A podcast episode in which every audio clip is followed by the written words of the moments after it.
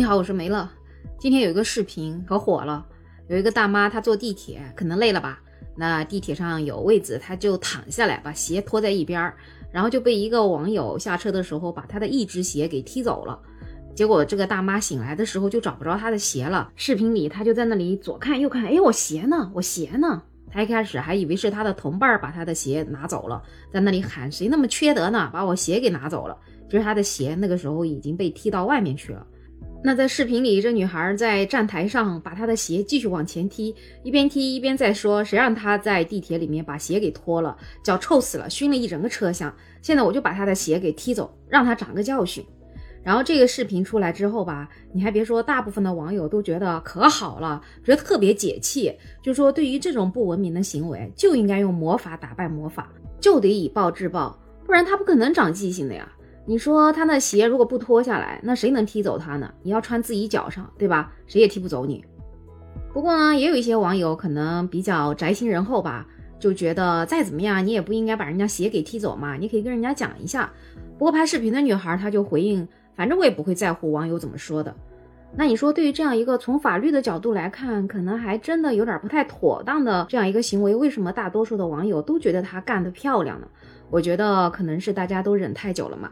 其实大家稍微留意一下，就能看到最近这网络上关于这种不文明行为的曝光可真是多呀。那会不会是现在确实就是不文明的人越来越多呢？其实也未必，可能一直以来就是这么多吧。只是我感觉现在网络发达了嘛，然后网友们对这种不文明行为的容忍度也越来越低，所以看到了之后嘛，有的不便于当面争执，哎，就把它干脆直接发到网上，让大家来评判评判。那比如前几天就有一辆公共汽车上嘛，有一个人的脚。就翘在前排的座位上面，前排的人就一再跟他讲，让他把脚放下去，他就不放，一直放在上面，还在晃呢。后来前排的一个男乘客就实在是受不了了，就拿着手就打他的那个脚，打了好几下，也不知道后来他是咋样了。接着在这事儿发生的第二天呢，就有一辆高铁上面也是有一个女孩，她坐在靠过道的那个座位上，哇塞，那两只脚翘得老高，我感觉都快翘到那个顶上去了。然后那男乘客也是很无奈嘛，他就发了个视频，说这样的行为真的是太过分了。估计男乘客也没跟他讲什么，反正就是把他放到网上。那在上个月的时候，也是有一件事情曝光出来，还闹得挺大的。当时是有一个女孩，她在电影院里看电影嘛。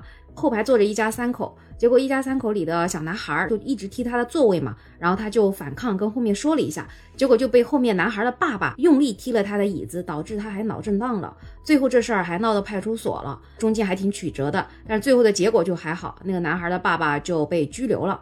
所以这事儿的处理吧，总的来讲就还算是一个大快人心的事情。那其实我们在生活中还能遇到更多更多的不文明的行为，就比如说马上国庆节的黄金周要来了，对吧？大家都要开车回老家呀，或者出去玩儿，这堵车嘛就是不可避免的。那你有没有发现，每次堵完车之后，那高速上的那个垃圾呀，简直就成了是垃圾场。反正你车过去了，垃圾是一定留下来了。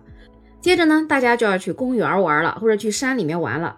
等玩好了，人走了，垃圾也留下来了，甚至有的时候那个垃圾桶就在他边上，那他也不会扔到那个垃圾桶里面。我也不知道是咋了，就是这习惯是怎么养成的。还有排队也是不文明行为的重灾区啊，特别这两年大家经常要做核酸嘛，所以因为做核酸去排队然后打架的事儿，那真的是太多了。那你说做核酸嘛，可能不叫号，可能秩序上来讲是挺难维护，有点乱的。那叫号的那种，竟然也有人想插队。那上周的时候我去医院嘛，大概到五点的时候我就到那个窗口去结账。那时候因为快下班了，所以医院就只剩下一个窗口。那估计我后面也还有四五个人。那好不容易叫号叫到我了之后，我就准备去交费。结果就有一个老大爷，他突然插在我的前面，跟窗口的人讲，他很着急，让他先办一下。结果窗口的人还蛮讲原则的嘛，他就说不行呐，你后面还有人排队的，你去拿号。然后他就跟我讲，让我能不能让他。我一想，我后面还有好几个人呢，我要让你，那我除非要排到最后一个去，对人家才公平，对吧？所以我就说，哎，你就去拿个号去排一下队嘛。哎呦，这下不得了了，他就一直在旁边骂骂咧咧骂我，就说我不尊老爱幼，然后说我不让他。那我当时怎么办？我肯定也只能跟他稍微对骂一下，然后后来才把他的气焰给压下去了。哎，你说这种明明大家都在排队的事儿，就他要来插队，你说真是让人闹心不闹心？那还有一种不文明行为，就是在公共场合吸烟嘛。其实大家也挺讨厌的。不过这几年可能因为在室内不让吸烟的这种规定还是蛮严格的嘛，所以基本上情况我感觉好了很多。但是我就发现有一些人他会偷偷的在电梯里面抽烟，就像我现在家里住的这个电梯，我们楼上有一位大爷，他就经常喜欢偷偷在电梯里抽烟。后来我发现了之后，我就去跟他的儿媳妇讲了一下，他儿媳妇其实是挺讲道理的，他就说他会跟他的公公讲的。结果有一天我一进电梯，我发现这大爷他又在抽烟。然后他看到我之后，他就吓坏了，他就赶紧把烟别在背后。我就开玩笑跟他说：“你别藏了，我都看到了。”然后他就朝我笑了笑。我说：“哎呀，你看看你这身体这么好，你要是不抽烟，你一定能活到一百零八岁。”他听了之后就特别的开心。然后从那之后，我感觉我们那个电梯里还真的没有烟味儿了。但是说真的，能这样被劝的大爷还真的是少数啊。大多数人他们自己犯了错，可是一点都不觉得自己有问题。你说这是为啥呢？我就记得我们从小老师就教这五讲四美三热爱，然后五讲那里面其中有一点重要的就叫讲文明。而且我们的社会主义核心价值观里面有富强、民主、文明，文明可是排在第三个的。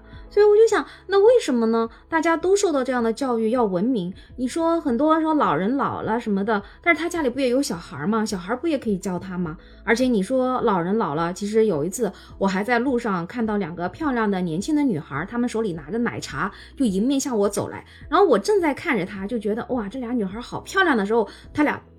就把那两个奶茶罐直接往地上一扔，真的，本来那个马路上特别干净，一尘不染的，结果就多了他两个奶茶罐。所以你说我们的教育都干啥去了呢？所以我想来想去，我觉得可能就是像有一些网友说的，还得以暴制暴，可能是不是真的我们一些处罚措施太少了呢？那关于处罚措施，其实我们可以看看新加坡。大家都知道，新加坡是一个特别文明的城市，特别文明的国家。然后它其中一个最重要的手段就是罚。就比如说，他随地吐痰，第一口就得罚你五千块钱人民币；如果你再吐第二口，就得罚你一万块钱。包括丢垃圾也是，你第一次丢就罚你五千，第二次丢就罚你一万。你说这谁受得了？谁有这么大家产能够够这个罚的呀？然后呢，他还会称爱丢垃圾的人都是垃圾虫，那垃圾虫都要接受这种劳改的。这个所谓的劳改就是大概一个三到十二小时的劳动，劳动的时候他们就得穿着垃圾虫衣服，在公共场合打扫卫生，要接受所有人那种异样的目光。